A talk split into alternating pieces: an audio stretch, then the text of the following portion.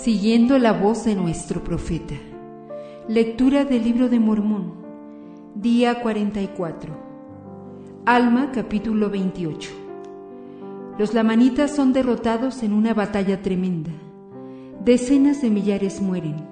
Los malos son condenados a un estado de angustia interminable.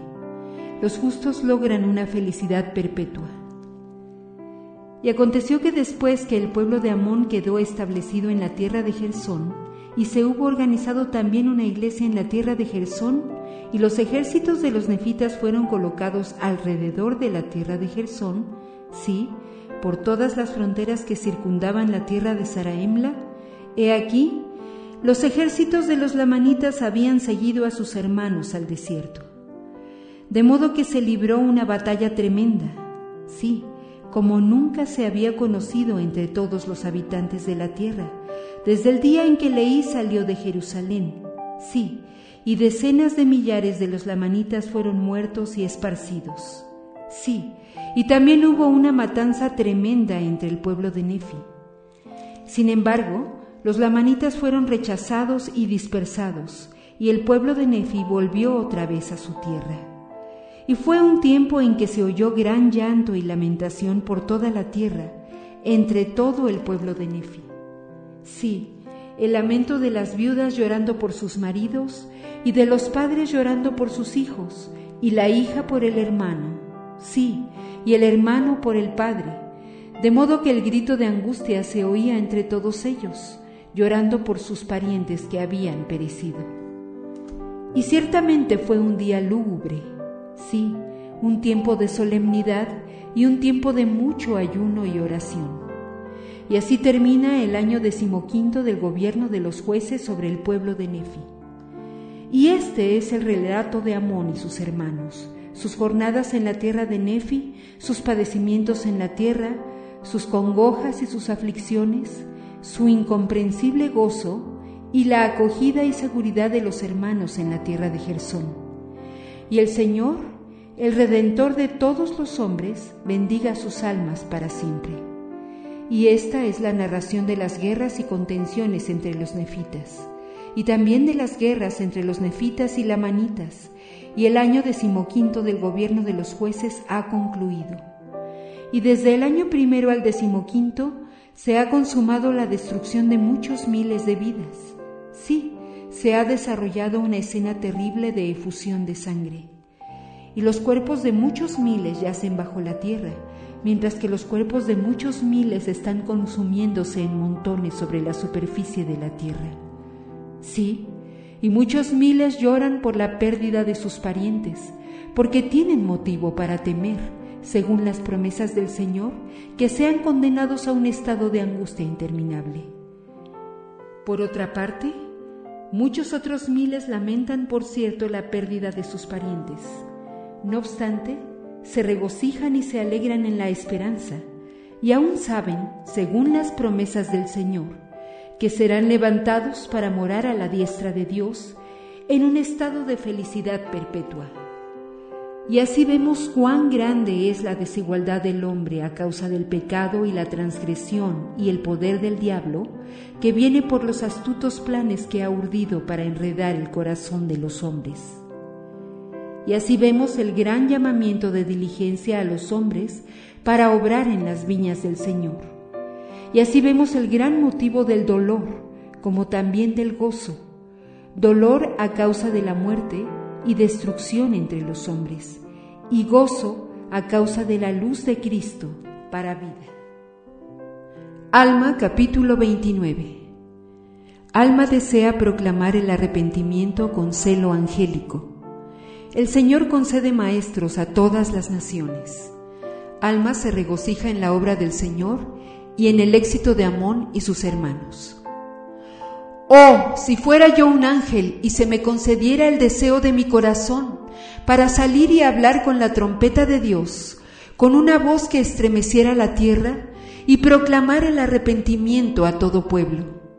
Sí, declararía yo a toda alma, como con voz de trueno, el arrepentimiento y el plan de redención, que deben arrepentirse y venir a nuestro Dios, para que no haya más dolor sobre toda la superficie de la tierra. Mas he aquí, soy hombre, y peco en mi deseo, porque debería estar conforme con lo que el Señor me ha concedido. No debería, en mis deseos, perturbar los firmes decretos de un Dios justo, porque sé que Él concede a los hombres según lo que deseen, ya sea para muerte o para vida. Sí, Sé que Él concede a los hombres, sí, les decreta decretos que son inalterables según la voluntad de ellos, ya sea para salvación o destrucción. Sí, y sé que el bien y el mal han llegado ante todos los hombres, y quien no puede discernir el bien del mal no es culpable, mas el que conoce el bien y el mal, a éste le es dado según sus deseos, sea que desee el bien o el mal la vida o la muerte, el gozo o el remordimiento de conciencia. Ahora bien, en vista de que sé estas cosas, ¿por qué he de desear algo más que hacer la obra a la que he sido llamado? ¿Por qué he de desear ser un ángel para poder hablar a todos los extremos de la tierra? Pues he aquí, el Señor les concede a todas las naciones que, de su propia nación y lengua, enseñen su palabra, sí, con sabiduría, cuanto Él juzgue conveniente que tengan. Por lo tanto, vemos que el Señor aconseja en sabiduría, de conformidad con lo que es justo y verdadero. Sé lo que el Señor me ha mandado y en ello me glorío. Y no me glorío en mí mismo, sino en lo que el Señor me ha mandado.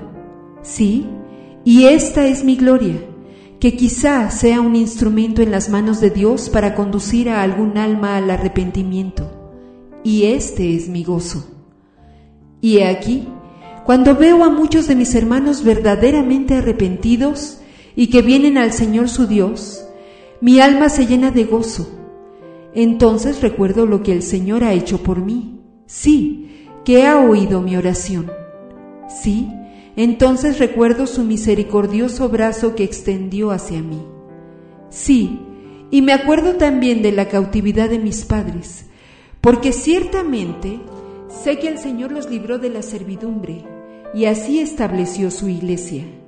Sí, el Señor Dios, el Dios de Abraham, el Dios de Isaac y el Dios de Jacob, los libró del cautiverio. Sí, Siempre he recordado el cautiverio de mis padres, y ese mismo Dios que los libró de las manos de los egipcios, los libró de la servidumbre. Sí, y ese mismo Dios estableció su iglesia entre ellos. Sí, y ese mismo Dios me ha llamado con un santo llamamiento para que predique la palabra a este pueblo, y me ha concedido mucho éxito, en lo cual mi gozo es cabal. Pero no me regocijo en mi propio éxito solamente, sino que mi gozo es más completo a causa del éxito de mis hermanos que han subido a la tierra de Nefi. He aquí, han trabajado sobremanera y han producido mucho fruto, y cuán grande será su recompensa. Y cuando pienso en el éxito de estos mis hermanos, se transporta mi alma como si fuera a separarse del cuerpo.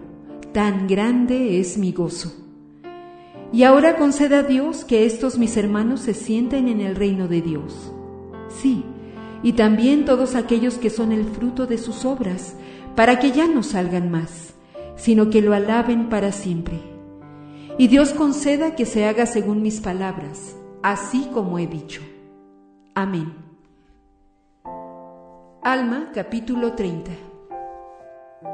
Corior, el anticristo, se burla de Cristo de la expiación y del espíritu de profecía. Enseña que no hay Dios, ni caída del hombre, ni castigo por el pecado, ni Cristo.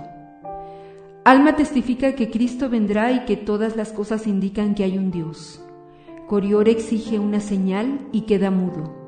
El diablo se le había aparecido a Corior en forma de ángel y le había enseñado lo que debía decir atropellan a Corior y lo pisotean hasta que muere.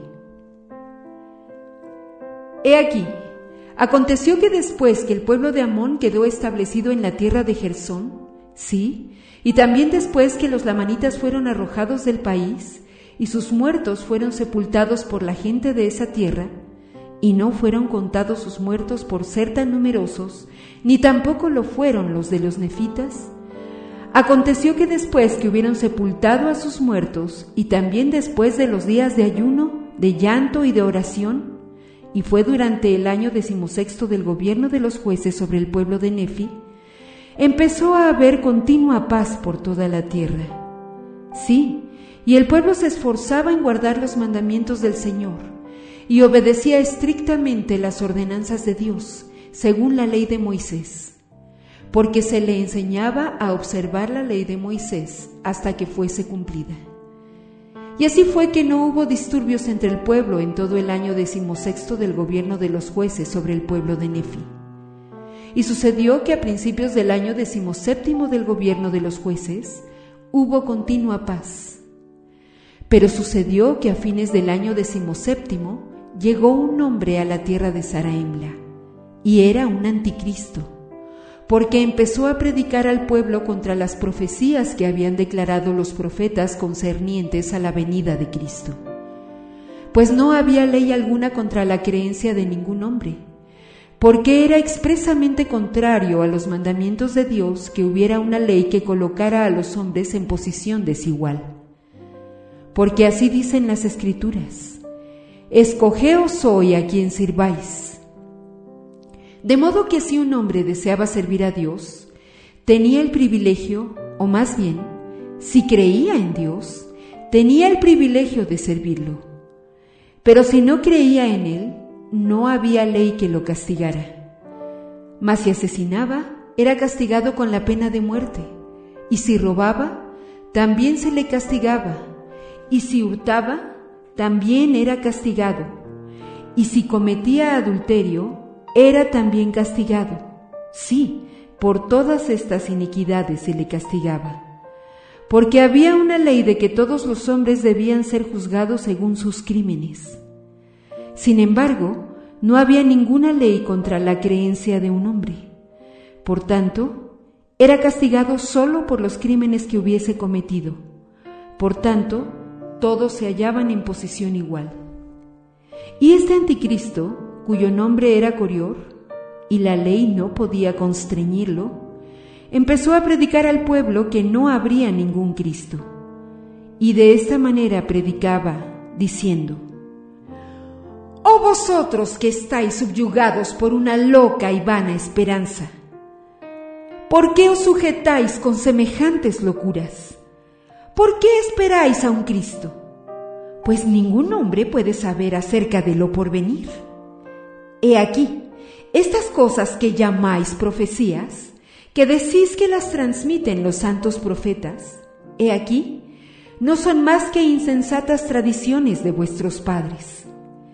¿Cómo sabéis que son ciertas? He aquí, no podéis saber de las cosas que no veis. Por lo tanto, no podéis saber si habrá un Cristo. Miráis hacia lo futuro y decís que veis la remisión de vuestros pecados. Mas he aquí, esto no es sino el efecto de una mente desvariada, y este trastorno mental resulta de las tradiciones de vuestros padres que os inducen a creer en cosas que no existen. Y muchas otras cosas parecidas les habló diciéndoles que no se podía hacer ninguna expiación por los pecados de los hombres, sino que en esta vida a cada uno le tocaba de acuerdo con su habilidad. Por tanto, todo hombre prosperaba según su genio, todo hombre conquistaba según su fuerza, y no era ningún crimen el que un hombre hiciese cosa cualquiera. Y así les predicaba, desviando el corazón de muchos, haciéndoles erguir sus cabezas en su iniquidad sí, incitando a muchas mujeres y también hombres a cometer fornicaciones, diciéndoles que cuando moría el hombre, allí terminaba todo. Y este hombre fue también a la tierra de Gersón para predicar estas cosas entre los del pueblo de Amón, que en un tiempo fueron el pueblo de los lamanitas. Mas he aquí, estos fueron más prudentes que muchos de los nefitas, porque lo tomaron y lo ataron y lo llevaron ante Amón, que era un sumo sacerdote de ese pueblo. Y sucedió que hizo que fuese echado de esa tierra. Y llegó a la tierra de Gedeón y empezó a predicarles también. Y he aquí, no tuvo mucho éxito, porque lo tomaron y lo ataron y lo llevaron ante el sumo sacerdote y también el juez superior del país. Y aconteció que el sumo sacerdote le dijo, ¿Por qué andas pervirtiendo las vías del Señor? ¿Por qué enseñas a este pueblo que no habrá Cristo para interrumpir su gozo? ¿Por qué hablas contra todas las profecías de los santos profetas? Y el nombre del sumo sacerdote era Guidona. Y Corior le dijo, porque no enseño las insensatas tradiciones de vuestros padres y porque no enseño a este pueblo a subyugarse bajo las insensatas ordenanzas y prácticas establecidas por antiguos sacerdotes para usurpar poder y autoridad sobre ellos, para retenerlos en la ignorancia, a fin de que no levanten la cabeza, sino que se humillen de acuerdo con vuestras palabras. Decís que este es un pueblo libre. He aquí, os digo que se halla en el cautiverio. Decís que esas antiguas profecías son verdaderas. He aquí, os digo que no sabéis si son verdaderas. Decís que este es un pueblo culpable y caído a causa de la transgresión de un padre. He aquí, os digo que un niño no es culpable por causa de sus padres. También decís que Cristo vendrá mas he aquí, os digo que no sabéis si habrá un Cristo. Y también decís que será muerto por los pecados del mundo. Y así lleváis a este pueblo en pos de las insensatas tradiciones de vuestros padres y conforme a vuestros propios deseos.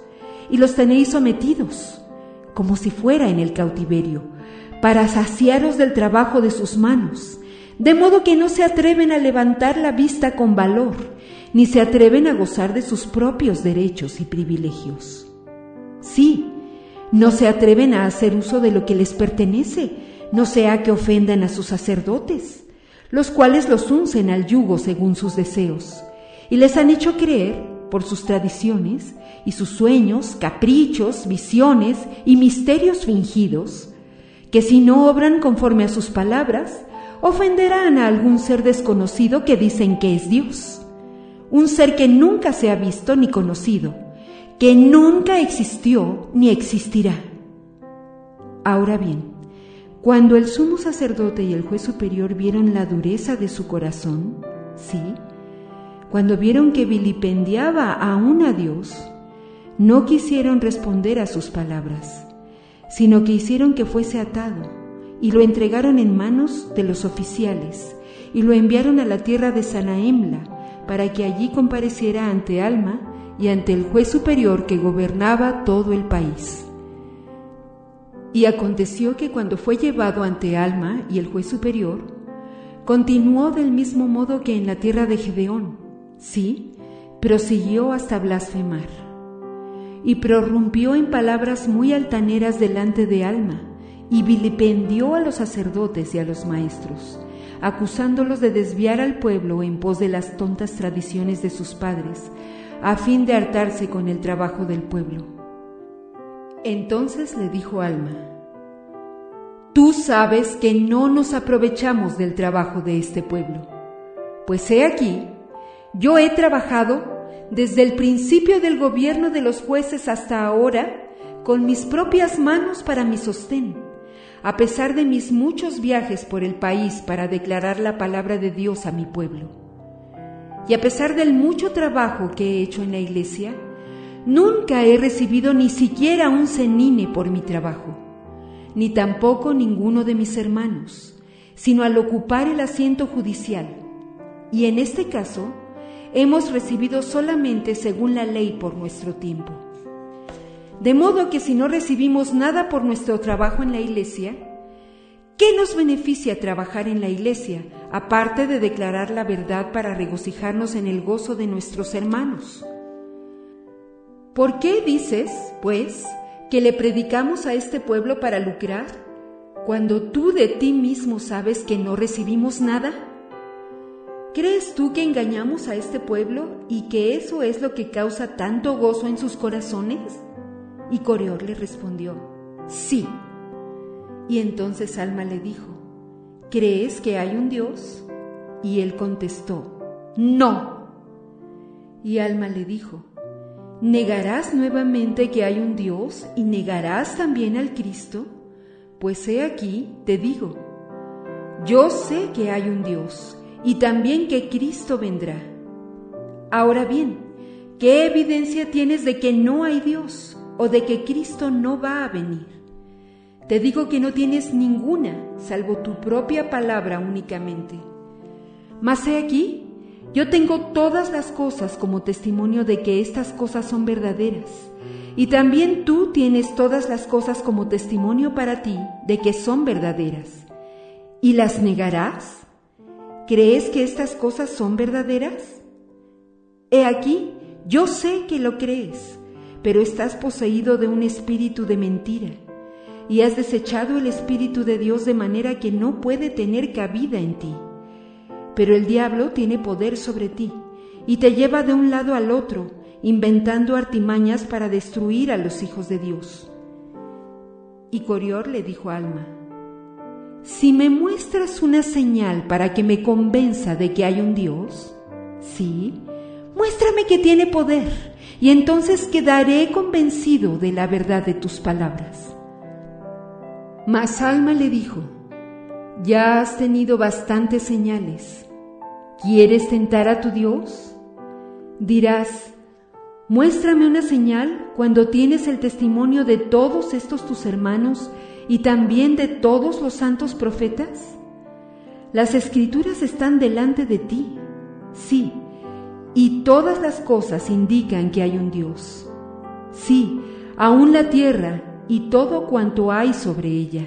Sí, y su movimiento, sí, y también todos los planetas que se mueven en su orden regular testifican que hay un Creador supremo.